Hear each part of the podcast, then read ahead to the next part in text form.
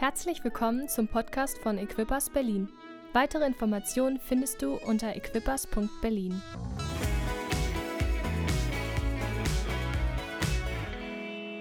Herzlichen Glückwunsch. Die erste Woche des Jahres ist schon vorbei. Ihr habt es überstanden. Das ist schon verrückt irgendwie, dass irgendwie die Zeit so schnell vergeht. Ähm, irgendwie hat man gefühlt so wenig Zeit habe ich manchmal das Gefühl. Und ähm, ich tatsächlich fühle mich oft so, als ob ich zu wenig Zeit hätte zu beten. Ich weiß nicht, wie es mit dir geht, aber ich fühle mich öfters so. Und das ist egal, ob ich eine volle Woche habe oder eine, eine freie Woche habe. Irgendwie fühlt es sich manchmal so an, als ob ich zu wenig Zeit habe zu beten. Und ähm, ich bin immer inspiriert und herausgefordert von Jesus, wenn er, ähm, wenn immer von ihm in der Bibel steht, Jesus zog sich zurück und betete. Er zog sich zurück, um zu beten. Hier steht, er zog sich zurück, um zu beten. Dort steht, er zog sich zurück. Er machte sich Zeit in jeder Situation seines Lebens. Das heißt, es war nicht eine, eine Sache von Zeit, ob man genug Zeit hatte, sondern eine Frage der Priorität. Was man zuerst gesetzt hat, was einem wichtig war. Und ich glaube, dass das richtig genial ist, dass wir hier diese 21 Tage des Gebets in der Gemeinde haben. Und wenn du ähm, noch nicht weißt, so was ist das vielleicht oder so, wir nehmen uns einfach besonders Zeit in diesen Anfangswochen dieses Jahres, um uns dem Gebet Gebet zu widmen, um vielleicht auch zu fasten, wie Lukas es gesagt hat, weil das einer der Hauptmittel ähm, ist, wie wir mit Gott kommunizieren, indem wir uns ausdrücken, mit ihm unterwegs sind, beten zusammen. Und ich hoffe, dass es in unserer Kirche nicht nur bei diesen 21 Tagen bleibt, sondern dass wir das, was wir erlebt haben in diesen Wochen, mitnehmen durch das Jahr hindurch in unser ganzes Leben und dass wir ein Gebetsteam, eine Gebetsgemeinde bleiben und nicht nur in diesen drei Wochen. Denn das ist etwas, was wirklich Priorität haben sollte in jedem einzelnen von unserem Leben. Und ich glaube, dass so viele Durchbrüche und Antworten, auf, für die wir uns sehnen, nur darauf warten, dass sie passieren. Aber oft hören wir manchmal zu früh auf zu beten. Wir hören vielleicht zu früh auf, denn wir denken, ich habe es schon versucht und es ist nicht passiert. Oder wir beten gar nicht, wir bitten Gott gar nicht darum, weil wir denken, ich muss das alleine schaffen. Es gibt verschiedene Möglichkeiten, warum, aber ich glaube, wenn wir so leben, dann passieren nicht die Durchbrüche, sondern wenn wir beständig bleiben im Gebet. In Römer 12, Vers 12 heißt es, freut euch in der Hoffnung, haltet durch in schweren Zeiten, bleibt beständig im Gebet. Da steht nicht, was man vielleicht manchmal denkt, freut euch in der Hoffnung und betet in schweren Zeiten. So gehe ich manchmal durch das Leben sondern hier steht, halte durch in schweren Zeiten und bleibt beständig im Gebet. Beständig heißt also nicht nur in schweren Zeiten bete ich, sondern beständig. Und das ist mein Problem, was ich oft hatte, weil ich dachte, ähm, Gebet ist nur eine Lösung für, wenn es mir schlecht geht oder wenn ich Probleme habe, wenn ich nicht weiß, wie es weitergeht, dann, dann ist Gebet die Lösung. Ist es, aber nicht nur. Gebet ist immer ein Teil von unserem Leben. Und es ist es ist schwierig, wenn wir so leben, als ob wir Gott in die Tasche packen und ihn erst rausholen, wenn wir ihn brauchen, weil das ist nicht der Sinn unseres Lebens, sondern der Sinn ist, mit ihm immer zusammenzuleben. In allem, was wir tun. Und come on, ich glaube, dass wirklich Durchbrüche vor uns stehen. Und wenn du vielleicht hier bist am Anfang des Jahres und denkst dir einfach nur, oh, noch so ein Jahr, wahrscheinlich werde ich nicht die Antwort bekommen, die ich äh, gehofft habe, oder ich werde nicht den Durchbruch sehen in meiner Familie und in meinem Leben. Ich glaube, es kann doch passieren. Lasst uns uns nicht aufhören zu beten, sondern beständig bleiben im Gebet. Beständig bleiben und nicht aufhören, auch wenn es dir gut geht, unsere, unser Leben vor Gott zu bringen und ihm die Ehre zu geben in jedem einzelnen unserer Lebensumstände. Und es gibt so viel zu lehren über das Thema Gebet. Darum freue ich mich, dass das nicht nur ein Sonntag ist, sondern wir werden in den nächsten zwei Wochen wahrscheinlich noch mehr zu diesem Thema hören und etwas, was dazu gehört. Ähm, aber eine Frage, die ich mir immer gestellt habe in Bezug auf Gebet, war die Frage, wie betet man? Wie, wie bete ich? Was darf ich bitten? Oder was sage ich überhaupt? wie sage ich es, wofür darf ich beten eigentlich? Und diese Frage war immer eine Sache, die in meinem Kopf geblieben ist, weil am Anfang meines Christenseins, da hört man überall Leute, die beten für verschiedene Sachen und, und, man nimmt es einfach so mit. Aber wofür dürfen wir eigentlich beten? Und wenn ich in die Bibel schaue und versucht habe herauszufinden, ähm, wie man betet ähm, oder Lobpreislieder gehört habe, äh, die immer wieder darüber gesprochen haben, dann sind mir zwei Verse oder zwei verschiedene Stellen in der Bibel oft im Kopf geblieben. Die erste Stelle ist Johannes 15, Vers 7. Da steht, wenn ihr in mir bleibt und meine Worte in euch bleiben, so werdet ihr bitten, was ihr wollt. Was ihr wollt. Und es wird euch zuteil werden. Hammer nice, ich wollte schon immer einen Ferrari haben. Ey. Was ich will, oh, was ich will, ey, da, da geht mir das Herz auf. Was ich will und es wird mir zuteil werden, das ist ja schon ein Versprechen, ne? Eine Sache, die ähm, in mir geblieben ist. Ähm, Markus 11, 22, da steht, und Jesus antwortete und sprach zu ihnen, habt Glauben an Gott. Denn wahrlich, ich sage euch, wenn jemand zu diesem Berg spricht, hebe dich und wirf dich ins Meer, und in seinem Herzen nicht zweifelt, sondern glaubt, dass das, was er sagt, geschieht, so wird ihm zuteil werden, was immer er sagt. Was immer er sagt. Boah, ich wollte schon immer mal so Star Wars spielen, ne? als Kind schon so ein, so, so ein Berg einfach nur wie so mit der Jedi-Kraft irgendwo hinbewegen. Das war schon immer so eine Traumvorstellung in mir. Es steht ja hier, wir können Berge bewegen. Ne? Darum sage ich euch alles, wirklich alles, was ihr auch immer im Gebet erbittet, glaubt, dass ihr empfangt, dass ihr es empfangt, so wird es euch zuteil werden. Diese zwei Stellen klingen nice. Die klingen richtig cool. Aber die waren oft sehr schwierig für mich in meinem Leben, weil irgendwie wusste ich oder dachte ich in mir drin, dass diese zwei Bibelstellen nicht wahr sind und nicht stimmen. Ich dachte immer, keine Ahnung, ich habe für Sachen gebittet und gebetet und sie sind nicht passiert. Und da steht doch, dass sie passieren werden, wenn ich nur genug Glauben habe. Und dann habe ich zwei Gedanken, die immer in meinem Kopf gekommen sind, wenn ich vielleicht für Sachen gebetet habe, die dann nicht passiert sind. Und das ist erstens, ich bete nicht richtig Vielleicht bete ich nicht richtig. Oder zweitens, ich habe zu wenig Glauben. Das sind zwei Sachen, die in meinem Kopf dann geblieben sind. Weil da steht doch, dass wir Berge versetzen können. Dass wenn wir nur genug Glauben haben, alles uns zugetan wird. Aber dann passiert es vielleicht nicht, wenn ich darum bitte. Warum? Sachen, die mich beschäftigt haben und Gedanken, die in mir geblieben sind. Und ein weiteres Problem, was ich dann hatte, ist, dass ich irgendwie noch nie von der Geschichte gehört habe, dass irgendjemand mal einen Berg versetzt hat.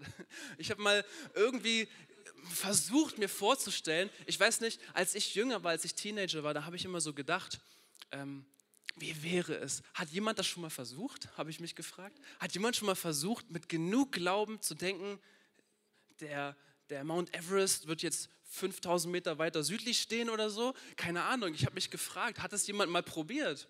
Aber irgendwie ist es auch ein Gedanke, der in mir hängen geblieben ist und dachte mir, ach, keine Ahnung, irgendwie kann ich mit dieser Bibelstelle nichts anfangen, weil ich habe noch nie einen Berg versetzt gesehen und ich habe auch nie wirklich gemerkt, dass wirklich alle Gebete in meinem Leben erhört werden.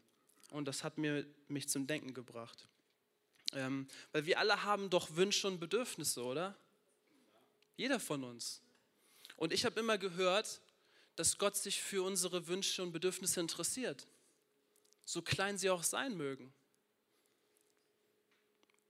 Warum sind diese Verse dann so schwer zu glauben? Und ich glaube, dass wir uns dafür ein bisschen den Kontext und den Hintergrund von dieser Bibelstelle angucken müssen, in welchem Rahmen eigentlich diese Stelle steht, weil ich glaube, darin ähm, finden wir die Antwort auf darauf, was überhaupt da gemeint ist, dass unsere Gebete auf jeden Fall erhört werden. Also lass uns dazu in Johannes 15 gehen. Einer meiner Lieblingsbibelstellen für mich persönlich, was ich, ich so oft gered, ähm, gelesen habe. Und was einfach jetzt in einem anderen Licht auch für mich steht. Also wir haben ja diese Stelle gehabt, Johannes 15, Vers 7, da steht ja, wenn ihr in mir bleibt und meine Worte in euch bleiben, so werdet ihr bitten, was ihr wollt und es wird euch zuteil werden. Was ihr wollt. Also lasst uns von Vers 1 anfangen. Ich bin der wahre Weinstock und mein Vater ist der Weingärtner. Jede Rebe an mir, die keine Frucht bringt, nimmt er weg. Jede Rebe aber, die Frucht bringt, reinigt er, damit sie mehr Frucht bringt. Ihr seid schon rein um des Wortes willen, das ich euch zugeteilt habe. Frucht in diesem Sinne heißt ähm, ein Zeichen für gute Ergebnisse in dem Leben eines Christen, ähm, die oft anderen helfen und äh, das Reich Gottes weiterbringen in unserem Leben. Vers 4. Bleibt in mir und ich bleibe in euch. Gleich wie die Rebe nicht von sich selbst aus Frucht bringen kann, wenn sie nicht am Weinstock bleibt, so auch ihr nicht, wenn ihr nicht in mir bleibt. Ich bin der Weinstock, ihr seid die Reben. Wer in mir bleibt und ich in ihm, der bringt viel Frucht, denn getrennt von mir könnt ihr nichts tun. Wenn jemand nicht in mir bleibt, so wird er weggeworfen wie die Rebe und verdorrt. Und solche sammelt man und wirft sie ins Feuer und sie brennen. Wenn ihr in mir bleibt und meine Worte in euch bleiben, hier kommt es jetzt, so werdet ihr bitten, was ihr wollt, und es wird euch zuteil werden. Dadurch wird mein Vater verherrlicht, dass ihr viel Frucht bringt und meine Jünger werdet. Das ist der Kontext. Wir sehen alleine schon in Vers 7, zwei Konditionen ähm, für erhörte Gebete. Und das ist erstens, wenn ihr in mir bleibt. Da steht nicht, wenn ihr in mir seid, weil wir könnten so denken, ah, ich bin doch in Christus, ich bin doch Christ, das heißt, jetzt werden meine Gebete erhört, sondern da steht bleiben. Das heißt, wir können auch manchmal weggehen von ihm und nicht wirklich gerade bei ihm sein. Wenn ihr in mir bleibt und meine Worte in euch bleiben. Diese zwei Konditionen verändern unser Denken. Wenn ihr darüber nachdenkt, wenn ich jetzt bitte, was ich will, und wirklich ich in Christus bin und sein Wort in mir ist, dann wenn ich wirklich in ihm bin, dann ist, was ich will, das, was er will. Wenn Christus in mir ist, und seine Worte in mir sind, dann ist das, was ich mir wünsche, das gleiche, was Jesus sich wünscht. Diese äh, Gebete erhört Jesus, weil sie ihm gefallen, weil sie nach seinem Willen gerichtet sind. Und wenn ich aber versuche, meinen eigenen Weg zu gehen und nicht in ihm bleibe, dann ist gleich die Kondition weg, wird er nicht unbedingt jedes Gebet erhören in unserem Leben. Und wenn wir nochmal zu Vers 2 gehen, da steht ja, jede Rebe an mir, die keine Frucht bringt, nimmt er weg. Jede aber, die Frucht bringt, reinigt er, damit sie mehr Früchte bringt. Dieses Reinigen, ähm, also jede, die Frucht bringt, reinigt er. In Griechisch bedeutet es auch beschneiden. Das heißt, jede, die Frucht bringt, wird auch beschnitten, in dem, in dem Sinne heißt es auch dadurch gereinigt werden. Das heißt, wenn wir ihm, in ihm sind, erhört er Gebete und reinigt uns auch gleichzeitig. Das heißt, unsere Gebete verändern uns. Unsere Gebete, die wir sprechen, sind, wenn wir in ihm bleiben, auch Gebete der Veränderung in uns. Momente, wo wir beschnitten werden. Und ich habe gemerkt, je mehr Zeit ich mit Gott verbringe, in meinem persönlichen Leben, desto mehr bete ich nicht, ähm, also bete ich, dass ich mich verändere und nicht jemand anders mich verändert, äh, sich verändert. Ich habe gemerkt, wie die Gebete mehr sich um mich gedreht haben, wie ich mich verändern kann und nicht, wie ich versucht habe, andere Situationen zu verändern. Ich habe gemerkt, wie ähm, desto mehr ich bete ähm, ähm, und mit Gott in Verbindung bleibe, dass ich mehr für die Menschen bete, die mir Böses getan haben, als gegen sie. Ich habe gemerkt, wie, wenn ich mehr in Jesus bleibe, dass ich ähm, mehr dafür bete, dass mein Charakter sich verändert, anstelle davon, dass er, dass er die Hindernisse aus dem Weg nimmt. Mein Fokus hat sich geändert, weil ich in Jesus geblieben bin und er im Gebet mich reinigt und ein paar Äste abschneidet und sagt, das ist vielleicht nicht der richtige Fokus, Joachim. Vielleicht betest du gerade, dass die Sachen gerade verschwinden oder dass du, ähm, dass diese Leute jetzt das erleben. Aber eigentlich, was ich möchte, ist dich zu reinigen und dich zu verändern. Und wenn wir in Jesus bleiben und seine Wörter in uns bleiben, dann wird er unsere Gebete erhören, weil wir mehr wie Jesus werden. Und das, was wir jetzt wollen, ist wirklich das, was nach äh, Jesus gerichtet ist.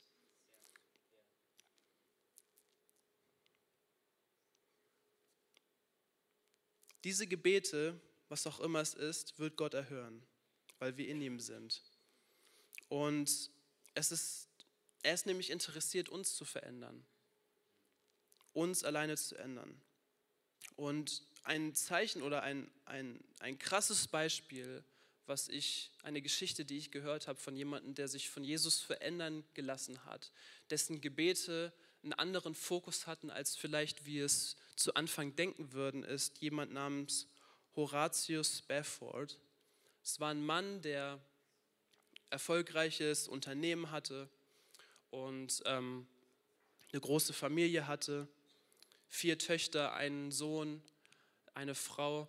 Und irgendwann in seinem Leben brannten oder, oder wurden viele seiner, viel seines Unternehmens und seines Gehaltes, das, was er hatte, zerstört, was erstmal eine schwere Last ist, aber das gleichermaßen im gleichen Zeitraum ist sein vierjähriger Sohn auch noch an einem Fieber gestorben. Und das hat ihn sehr mitgenommen und seine Familie. Und er dachte, dass es vielleicht in dieser schwierigen Zeit eine gute Idee wäre, ein bisschen Abstand zu haben und Urlaub zu nehmen. Und er schickte seine Frau und seine vier Töchter auf einem Boot schon mal vor.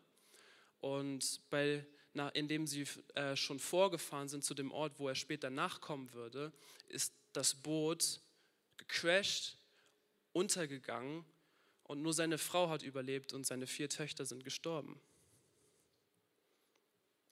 Und irgendwann ist er nachgefahren zu seiner Frau. Und der Kapitän meinte, und er wusste von dem Unglück und sagte zu ihm, hier, wir sind jetzt an dem Ort, wo das Unglück passiert ist. Und in diesem Moment,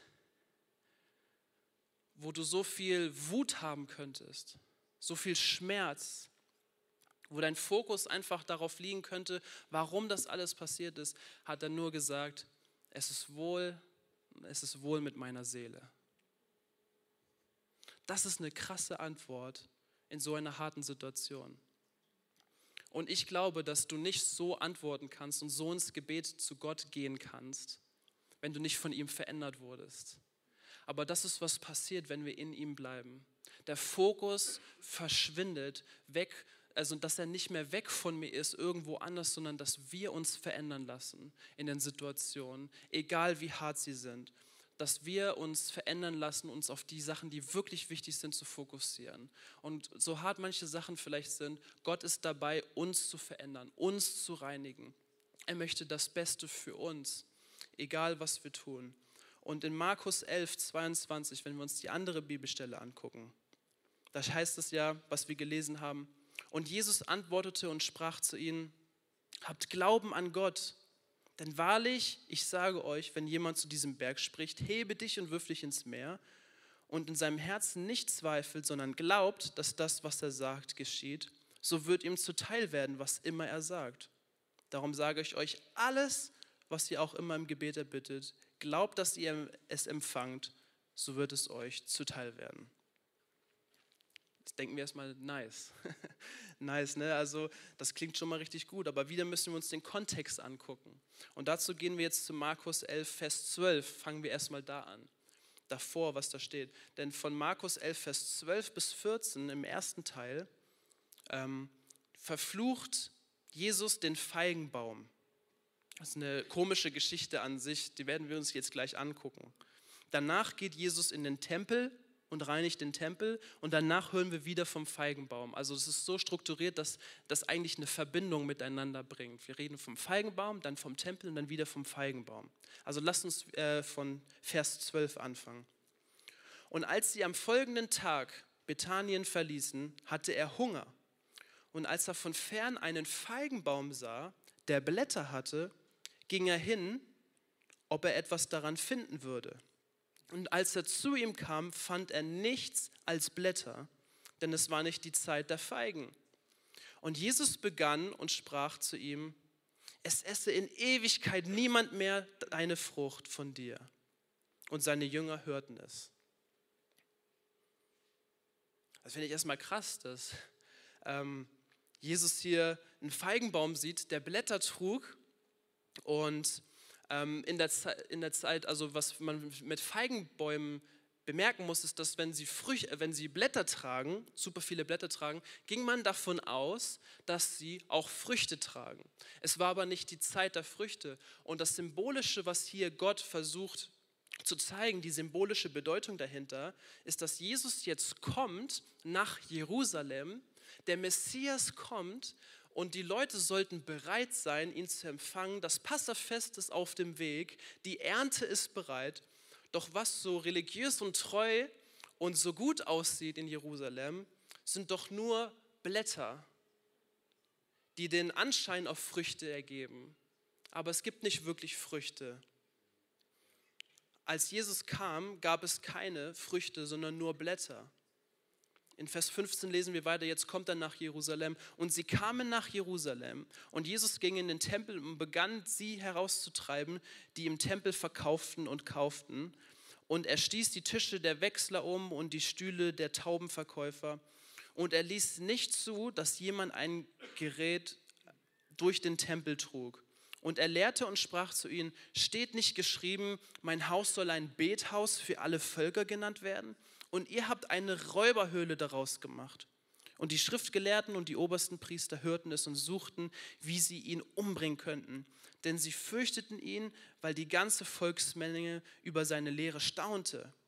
Und als es Abend geworden war, ging er aus der Stadt hinaus. Also Jesus kommt hier wieder, um zu reinigen. Er kommt, um den Tempel zu reinigen. Und anstatt dass die Schriftgelehrten und die Pharisäer auf ihn hören und sich verändern lassen, versuchen sie ihn umzubringen, weil sie Angst haben um, über ihre Position, über ihre Rollen. Und jetzt lesen wir wieder vom Feigenbaum. Jetzt gehen wir zurück. Vers 20. Und als sie am Morgen vorbeikamen, sahen sie, dass der Feigenbaum von den Wurzeln an verdorrt war. Und Petrus erinnerte sich und sprach zu ihm, Rabbi, siehe, der Feigenbaum, den du verflucht hast, ist verdorrt. Und Jesus antwortete darauf und sprach zu ihnen, das, was wir jetzt gelesen haben. Habt Glauben an Gott, denn wahrlich, ich sage euch, wenn jemand zu diesem Berg spricht, hebe dich und wirf dich ins Meer, und in seinem Herzen nicht zweifelt, sondern glaubt, dass das, was er sagt, geschieht, so wird es ihm zuteil werden, was immer er sagt. Darum sage ich euch alles, was ihr auch immer im Gebet erbittet, glaubt, dass ihr es empfangt so wird es euch zuteil werden. Ich könnte mir vorstellen, dass die Jünger überrascht waren über diese Antwort. Man denkt sich, was hat jetzt die Verfluchung des Feigenbaumes mit, äh, mit Glauben zu tun? So, guck mal, wir haben den Feigenbaum gesehen, der verflucht wurde, und dann redet er über Glauben. Und in Verbindung mit, mit der Geschichte, was könnte das bedeuten? Ich glaube, sein Punkt war, dass die Jünger Gott vertrauen können dass er alles beseitigen kann, was sie davor hindert, Frucht zu tragen und Gottes Reich zu bauen. Wir haben das Bild gesehen, äh, weil die Jünger wissen nämlich nicht oder wissen noch nicht, dass sie die neuen Behüter des Königreiches Gottes sein werden. Die neuen Behüter der Kinder Gottes. Und sie werden der neue Tempel sein, wie auch andere Christen der neue Tempel sein werden. Und wie sie das schaffen werden, ein Feigenbaum zu sein, der nicht nur Blätter trägt und so aussieht, als ob er Früchte trägt, aber in Wahrheit nichts hat, sondern der ein wahrer Feigenbaum zu sein, der auch Früchte trägt. Wie werden sie es schaffen? Durch Glauben und durch Gebet im Glauben. Durch ein Gebet, wie Berge zu versetzen. Und ich glaube, dass die, die an Gott glauben, können mit Sicherheit vertrauen, dass sogar Berge versetzt werden, damit in ihrem Leben der Weg frei gemacht wird, dass sie mehr Früchte tragen und den Willen Gottes in ihrem Leben verbringen können, vollbringen können. Und Ich glaube, was die uns Geschichte hier sagt, ist, dass die Berge versetzt werden können auf eine Art und Weise, wie wir vielleicht am Anfang nicht dachten. Ähm, denn, denn, die Berge können versetzt werden, damit wir Früchte in unserem Leben tragen können, für, für seinen Willen, was wir auch in äh, Johannes 15 mit, dem, mit, dem, mit, äh, mit der Rebe gehört haben. Das heißt, wenn du denkst, dass deine Vergangenheit, die du in dir trägst, was du erlebt hast in deinem Leben, dich davon abhält, Gottes Königreich zu bauen, dann kann ich dir sagen, Gott wird Berge versetzen und kann sogar Berge versetzen, damit das möglich ist. Nichts in deiner Vergangenheit kann dich davon abhalten, Gottes Reich zu bauen und dass du Früchte trägst. Wenn deine Familie dich davon abhält, das Reich Gottes zu bauen, glaub mir, Gott kann Berge versetzen, damit du auch in der Lage bist, sein Reich bauen zu können. Wenn deine Stadt wenn du denkst, dass deine Stadt so sehr vom Teufel eingenommen ist, dass es eigentlich gar keine Chance gibt, dann glaube ich, Gott kann Berge versetzen, damit sein Reich trotzdem in diese Stadt kommt. Gott kann Berge versetzen auf seine Art, damit wir Früchte tragen und nicht aussehen wie ein Feigenbaum, der eigentlich gar keine Früchte trägt, aber nur so tut, als ob, weil die, äh, weil die Blätter vielleicht schön aussehen. Gott kann mehrere äh, teilen. Aber er hat das Meer geteilt, nachdem ein Leiter den verrückten Glauben von Gott gefolgt ist. Dann teilte er das Meer. Alles, was ihr auch immer im Gebet erbittet. Manche haben diesen Vers missbraucht und die haben gedacht, dass wenn man, wenn Pastoren haben gesagt, wenn du für physische Heilung bittest oder für etwas Bestimmtes, was du haben willst. Wenn du einfach genug Glauben hast, genug Glauben, dann wird es passieren. Aber wir brauchen immer die gleiche Perspektive, die Jesus hatte. Jesus hatte Vertrauen in Gottes Kraft, dass er alles tun kann, was in seiner Macht steht. Aber gleichzeitig stand er auch unter dem Gehorsam zum Willen Gottes in Markus 14, 36 vor der größten Probe Jesu den Weg äh, zu gehen, den Gott für ihn hat, da sagt Jesus selber, aber Vater, sagte er, dir ist alles möglich, alles. Lass diesen Leidenskelch an mir vorübergehen. Er weiß, dass alles möglich ist zu tun. Er weiß, dass Gott Berge versetzen kann. Aber doch dein Wille geschehe und nicht meiner. Diese Perspektive brauchen wir in unserem Leben. Dass selbst Berge versetzt werden können. Dass wir niemals aufgeben, daran zu glauben, dass Gott alles möglich ist im Leben zu tun. Aber dass wir nicht das verwechseln damit, dass wir uns einfach dadurch alles wünschen können. Dass einfach alles, was vielleicht wir haben wollen, dann passiert. Denn Jesus hat immer sein, den Willen seines Vaters priorisiert. Und manchmal schaut der Wille des Vaters anders aus als unser Wille. Und darum ist es wichtig, dass wir in ihm bleiben und seine Wörter in uns bleiben, weil wir dadurch transformiert werden und unsere Gebete Jesu Gebete werden. Und seine Gebete werden erhört, weil er weiß, was der wahre Wille und der gute Wille für uns ist. Deine Wünsche und deine Bedürfnisse sind nicht unwichtig für Gott. Aber er will, dass wir den richtigen Fokus setzen und zuerst auf ihn schauen. Und eine Geschichte von einem Volk, das das nicht tat, lesen wir in Haggai, in dem Propheten Haggai, Kapitel 1. Da ist das Volk Israel gerade zurückgekehrt aus dem babylonischen Exil. Sie waren weg von zu Hause und sie kommen zu einem zerstörten Zuhause. Und hier lesen wir, was da passiert. So spricht der Herr der Herrscharen. Dieses Volk sagt, es ist noch nicht die Zeit gekommen, die Zeit, um das Haus des Herrn zu bauen. Da erging das Wort des Herrn durch den Propheten Haggai folgendermaßen. Ist es aber für euch an der Zeit, in euren getäfelten Häusern zu wohnen, während dieses Haus, mein Haus, in Trümmern liegt? Das heißt, das Volk hat in wunderschönen Häusern gewohnt, wo sie alles schön errichtet hatten, aber das Haus des Herrn war noch nicht errichtet, lag noch in Trümmern. Vers 5. Und nun, so spricht der Herr der Herrscharen, achtet doch aufmerksam auf eure Wege. Ihr seht viel und bringt wenig ein. Ihr esst und werdet doch nicht satt. Ihr trinkt und habt doch nicht genug. Ihr kleidet euch und werdet doch nicht warm. Und wer einen Lohn verdient, der legt ihn in einen durchlöcherten Beutel. So spricht der Herr der Herrscharen. Achtet, euch auf, achtet doch aufmerksam auf eure Wege. Geht auf das Bergland und holt Holz und baut das Haus. Dann werde ich Wohlgefallen daran haben und verherrlicht werden, spricht der Herr. Ich habe viel, ihr habt viel erwartet, doch siehe, es wurde wenig daraus. Und brachtet ihr es heim, so blies ich es weg. Warum das? So spricht der Herr der Herrscharen, um meines Hauses willen, das in Trümmern liegt, während jeder von euch eilt, um für sein eigenes Haus zu sorgen. Die Leute bauten lieber ihr eigenes Haus, anstatt das Haus Gottes zu errichten. Und ich glaube, dass es auch ein Bild dafür ist, dass die eigene Bequemlichkeit der Leute wichtiger war, als dem Willen Gottes zu folgen und das zu tun, was er wollte.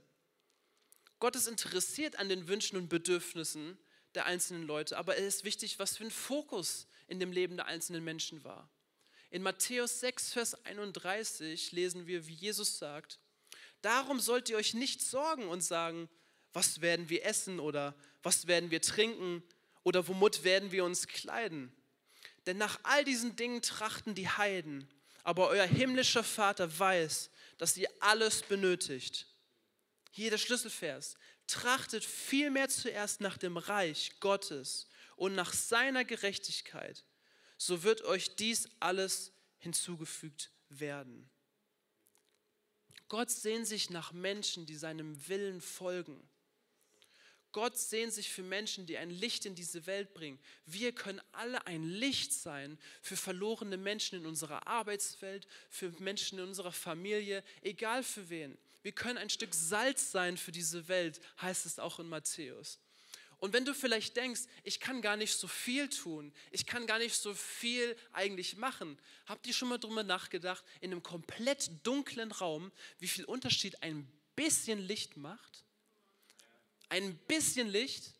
Ein bisschen Licht hilft mir schon in der Nacht, wenn eine kleine Mini-Lampe angemacht wird, dass ich Orientierung finde, wo ich hingehen muss. Ein kleines Licht hilft mir, den Weg zu zeigen, wo ich hingehen soll. Ein kleines bisschen Salz hilft den Nudeln, die sonst geschmackslos wären, ihre Bestimmung zu geben, lecker zu schmecken. Ein kleines bisschen. Ist vielleicht eine komische Metapher, aber ich hoffe, ihr versteht den Punkt. Ein kleines bisschen. Also du musst dich nicht darüber Gedanken machen, kann ich überhaupt was machen, kann ich nicht so viel machen. Mit ein bisschen kann Gott schon so viel anfangen. Du kannst einen Unterschied machen. Und wenn du denkst, dass zu viel im Weg steht, dass du Früchte tragen kannst für Gott. Wenn du denkst, dass zu viel im Weg steht, ein zu großer Berg im Weg steht, dass du den Willen Gottes in deinem Willen vollbringen kannst, dann sage ich dir, Gott kann Berge versetzen, damit du den Willen Gottes in deinem Leben vollbringen kannst und damit du Früchte trägst. Denn Gott hat Wohlgefallen daran, dass wir sein Reich bauen und Früchte tragen für ihn. Und wenn wir in seinem Namen beten, dann ist das nicht irgendein Stempel, den wir einfach hinter jedes Gebet einfach so stempeln. Ich bete für meinen Ferrari im Namen Jesus. So funktioniert das nicht. Die Bedeutung im Namen Jesus bedeutet, dass wir in Einklang mit seinem Charakter und mit seinem Willen beten. Im Einklang mit ihm, indem wir verbunden bleiben mit ihm. Also lasst uns zum Ende einfach nochmal diese zwei Verse angucken. Johannes 15, Vers 7, was wir am Anfang gehört haben. Wenn ihr in mir bleibt und meine Worte in euch bleiben, so werdet ihr bitten, was ihr wollt, und es wird euch zuteil werden. In Jesus zu sein also und seine Wörter zu tragen, verändert unser Charakter und unser Gebet. Es verändert uns. Unsere Gedanken erneuern sich in seiner Gegenwart. Unsere Wünsche werden wie seine. Unsere Gebete sind im Einklang mit Gottes Willen. Und wenn wir in ihm sind, dann beschneidet und reinigt er uns, haben wir in Vers 2 gelesen. Und dann, wenn er uns beschneidet und uns verändert, weil wir in ihm bleiben, richtet unser Fokus sich auf die Sachen, die wirklich zählen, auf das, was wirklich Gottes Willen ist. Und in diesem Moment stimmt dann, was in Vers 7 steht. Alles, worum ihr bittet, werde ich euch geben. Weil er jetzt in mir wandelt und das, was ihr wollt, das ist, was ich möchte. Dann erhöre ich eure Gebete. Und in Markus 11, Vers 23 lesen wir es nochmal.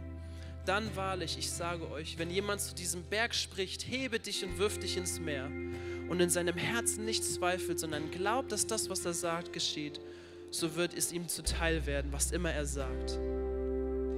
Alles, was ihr auch immer im Gebet erbittet, glaubt, dass ihr es empfangt, so wird es euch zuteil werden. Hier lernten wir, dass es um die Früchte ging vom Feigenbaum. Israel hatte den Anschein, danach, dass sie Früchte trugen. Doch wenn man genauer hingeschaut hat, trugen sie nur Blätter. Je näher man rankam, sah man, dass sie keine Früchte trugen. Und was Jesus hier ausdrückt, ist, dass Gott alles Unmögliche geschehen lässt, damit wir mehr Früchte tragen und Gottes Willen in unserem Leben vollbringen können. Und wir wollen nicht dieser Feigenbaum sein. Wir wollen nicht dieser Feigenbaum sein, der den Anschein hat, ein guter Christ zu sein, aber je näher man dem Christ kommt, merkt, dass da doch keine Früchte in dessen Leben sind. So wollen wir nicht sein. Denn seine Gebete werden bestimmt nicht erhört. Wenn wir aber ein Volk sind, das sich umkehrt von den heuchlerischen Wegen, sonntags zur Kirche zu gehen, ein Kreuz auf der Brust zu tragen, aber keine Früchte zu tragen in seinem Leben, wenn wir umkehren von diesen Wegen, einfach nur Blätter zu tragen und so zu tun, als ob wir ein gutes christliches Leben führen würden, aber keine Früchte tragen, in den Momenten, wo wir uns mit Gott verbinden und mit ihm zusammenbleiben, da erhört er unsere Gebete. Da erhört er unsere Gebete. Wenn es bei jemandem nicht mehr alles nur um sich dreht, sondern er sich hingibt für andere. Dort weichen Berge. Und wisst ihr, was das Interessante auch an einem Feigenbaum ist oder an jedem anderen Fruchtbaum? Ein Apfelbaum isst nicht seine eigenen Früchte. Seine Früchte sind nicht für ihn selber. Der, Feigen, der, der, Feigenbaum, der Apfelbaum, sie richten sich nicht danach, was sie selber wollen. Das, was sie produzieren, das, was sie geben, ist nicht für sie selbst, das, was sie haben, ist für andere. Aber sie werden erquickt von der Quelle, von dem lebendigen Wasser, was sie erbaut und was sie nährt. Aber die Äpfel und die Früchte, die sie tragen, sind für andere. Und was wir in Johannes 15, wo es um den Weinstock geht, später lesen, in Vers 12, da steht, das ist mein Gebot, dass ihr einander liebt, gleich wie ich euch geliebt habe. Größere Liebe hat niemand als die, dass einer sein Leben lässt für seine Freunde. Lasst uns nicht unsere Früchte selbst nehmen. Lasst uns nicht versuchen, der schönste Baum der ganzen Gegend zu sein, den, die tolle Blätter zu tragen, zu zeigen, wie toll alles ist, aber gleichzeitig vergessen, dass es eigentlich darum geht, dass wir Früchte tragen in unserem Leben, dass wir uns mit Gott verbinden damit wir überhaupt Früchte tragen können, damit er uns beschneidet, uns verändert, damit wir in ihm bleiben und dann wirklich Früchte tragen, damit unsere Gebete auch erhört werden, weil es nun sein Wille ist, um was wir bitten. Sein Wille ist. Wie wäre es, wenn wir zusammen aufstehen? Und ich dachte mir in, dieser, in diesen 21 Tagen des Gebets, dass wir uns einfach ein bisschen Zeit nehmen jetzt für Gebet. Zeit nehmen, um zusammen zu beten.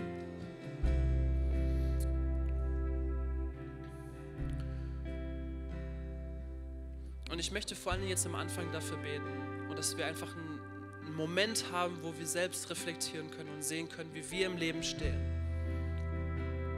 Dass wir dafür beten, dass wir wieder uns verankern mit ihm und seinen Willen tun, uns verankern mit seinem Weg damit unsere Gebete zu ihm kommen und ihm gefallen, weil sie nun Wünsche sind, die mit seinem Willen kollidieren. mit seinem Willen gleich sind. Und wenn du dich wohl damit fühlst, dann kannst du deine Hände ausstrecken zum Vater im Himmel als ein Zeichen dafür, dass wir ihm gehören, als ein Zeichen dafür, dass wir unser Leben ihm geben. Und einfach dafür beten. Einen Moment reflektieren darauf und uns fokussieren auf seinen Weg.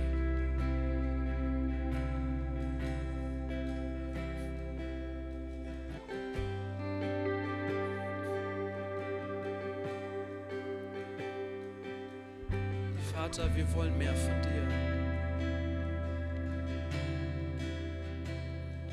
Wir wollen weg von unserem eigenen Weg und deinen Weg gehen. Wir wollen wieder verankert werden mit dir.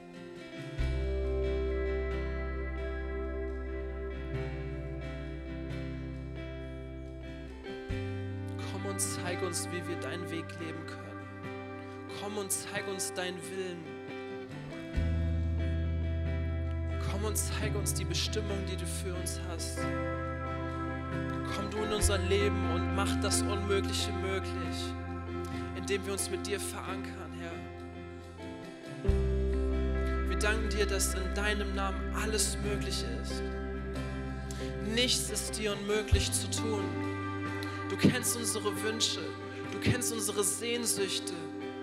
Du weißt, dass alles möglich ist und wir wissen, dass du alles tun kannst. Aber wie Jesus du es selbst getan hast, wollen wir an deinem Willen festhalten, sodass nicht unser Wille geschehe, sondern dein Wille in unserem Leben.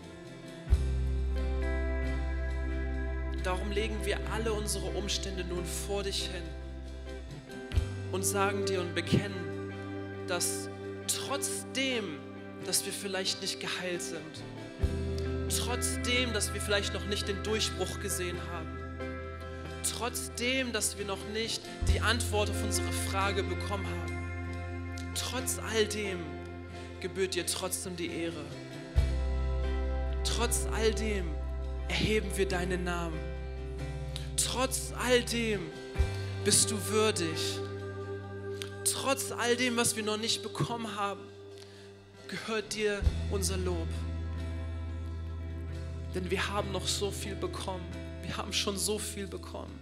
Wir brauchen eigentlich gar nicht nichts mehr. Wir brauchen nur dich.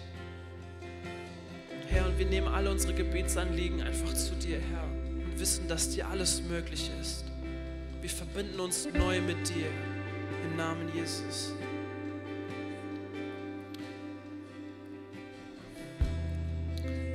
Ich möchte noch einen kurzen Moment nehmen, wenn, wenn jemand hier ist und ein Gebetsanliegen hat, eins, was wirklich wichtig ist, du suchst vielleicht länger nach einer Bestimmung in deinem Leben, du suchst vielleicht länger nach, du bist vielleicht in einer schwierigen Phase, du betest für deine Familie, dass sie wieder zusammenkommen oder für irgendwas anderes. Wenn du wirklich ein, ein Gebetsanliegen hast, was du nicht alleine tragen möchtest, wie wär's, wenn du einfach kurz deinen Arm hebst und oben lässt? Wenn du ein Gebetsanliegen hast, ich sehe viele Hände. Ich habe auch Gebetsanliegen in meinem Leben. Lass die Hände einfach oben für die, die einfach Gebet brauchen in diesem Moment. Und was ich tun möchte, ist, dass alle, die gerade nicht ihre Hände heben, sich umschauen und kurz sich zu einer Person richten, die ihre Hände erhoben haben oder eine Person finden. Und lasst uns jetzt gemeinsam für die Menschen beten, die wirklich Durchbruch brauchen in ihrem Leben. Also wie wäre es, wenn ihr euch einfach umdreht und eine Person findet, die gerade ihr Arm oben hat und zeigt, hey, ich brauche Gebet, ich brauche einen Durchbruch in meinem Leben. Lasst uns umdrehen und uns ausstrecken. Ihr könnt da bleiben, wo ihr seid, aber richtet einfach eure Hände Richtung die Menschen, die ein Gebet brauchen. Und dann lasst uns zusammen für diese Menschen beten. Jesus Christus, wir kommen zu dir in diesem Moment. Wir wissen, dass egal, was wir gerade mit uns tragen, dass egal, was gerade in uns geht, egal, was wir gerade für einen Durchbruch brauchen, alles ist dir möglich, steht in der Bibel. Alles kannst du tun. Wir wissen, dass du es tun kannst. Wir wissen, dass dir nichts unmöglich ist. Wir wissen, dass du selbst Berge versetzen kannst, um deinen Willen zu vollbringen. Wir wissen, dass du Meere weichen kannst, damit dein Wille geschehe in unserem Leben. Aber wir fokussieren uns in diesem Moment auf dich und legen unser Gebetsanliegen vor den Thron. Wir legen es vor dich hin und wissen, dass du deinen Willen tun wirst.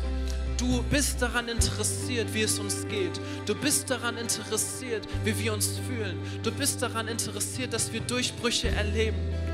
Und selbst wenn wir es in diesem Moment und alle die Leute, die gerade Gebet brauchen, es noch nicht bekommen haben, wofür sie gewünscht haben, dann sagen wir Gott, wir vertrauen dir. Wir vertrauen dir, dass du deinen Willen vollbringen wirst. Wir vertrauen dir, dass du mitten in diesem Tal, mitten in dieser Dunkelheit Licht bringen wirst. Wir vertrauen dabei auf deinen Weg, nicht auf unseren Weg. Wir vertrauen, dass du Früchte bringen wirst und nicht nur Blätter. Wir vertrauen, dass du lebendiges Wasser bringen wirst und dass dein Heiliger Geist in diese Situation kommt und Leben bringen wird. Leben im Überfluss. Und wir danken dir, dass für jede erhobene Hand, die hier im Moment nach oben streckt zu dir, dass kein Gebet für dich unwichtig ist, sondern du möchtest jeder, jeder, jedem Bedürfnis begegnen. Und wir strecken uns aus zu dir und vertrauen, dass du den richtigen Weg hast. Vertrauen, dass dein Wille geschehen wird. Nicht auf unsere Art, sondern auf deine Art. Aber wir wissen, dass du Berge versetzen kannst. Und wir vertrauen darauf, dass wir Durchbrüche und Antworten sehen werden in unserem Leben. Amen. Und während unsere Augen noch geschlossen sind und wir einfach kurz reflektieren auf das, was wir gerade tun, dann glaube ich, dass es vielleicht auch Menschen in diesem Raum geben, die sich vielleicht wundern, was wir hier tun und dass wir zu einem Gott beten, der Berge versetzen kann. Was ist das? Ey, ich kann dir sagen, mein Freund, dass da ein Gott ist, der Bestimmung für dich hat, der dir Leben geben möchte im Überfluss. Da ist jemand namens Jesus Christus, der jetzt im Himmel sitzt, Gott ist, der sein Leben für uns gegeben hat, damit wir die nicht uns selbst erretten können, einen Weg haben nun, dass der Tod überwunden wurde, unsere Schuld beglichen wurde durch Jesus, der unschuldig für uns gestorben ist. Aber er ist auferstanden in Herrlichkeit drei Tage später, um zu zeigen, dass selbst der Tod ihn nicht besiegen kann und dass alle, die mit ihm partnern, auch der Tod uns nicht zuletzt überwinden kann, sondern dass wir in Ewigkeit mit Jesus zusammen stehen werden. Der Tod ist überwunden durch Jesus Christus. Und wenn du hier bist und du hast diesen Gott noch nicht kennengelernt, diesen Gott, der alles für dich gegeben hat, dann während unsere Augen geschlossen sind und du nur auf sich selber achtest, möchte ich dir die Möglichkeit geben, dein Leben in Gottes Hände zu geben. Wenn du hier bist und du hast diese Entscheidung noch nicht getroffen oder du musst sie nochmal tun, nochmal dich an den Weinstock klammern, nochmal dich in Gottes Wege führen lassen, dann wären alle unsere Augen geschlossen damit nur ich es sehe, damit ich weiß, für wen wir beten. Wie wäre es, wenn du einfach deine Hand hebst, wenn ich bis drei zähle, damit ich weiß, für wen ich bete, ob du dein Leben Jesus geben möchtest? Eins, zwei, drei. Ich sehe die Hände, Dankeschön. Ich sehe auch die Hände. Das sind Hammerentscheidungen. Ich will noch ein bisschen Zeit geben für die Menschen, die ihr Leben wieder Jesus geben möchten. Ist noch jemand da, der sagt, ich kann ohne diesen Jesus nicht leben? Hammerentscheidungen.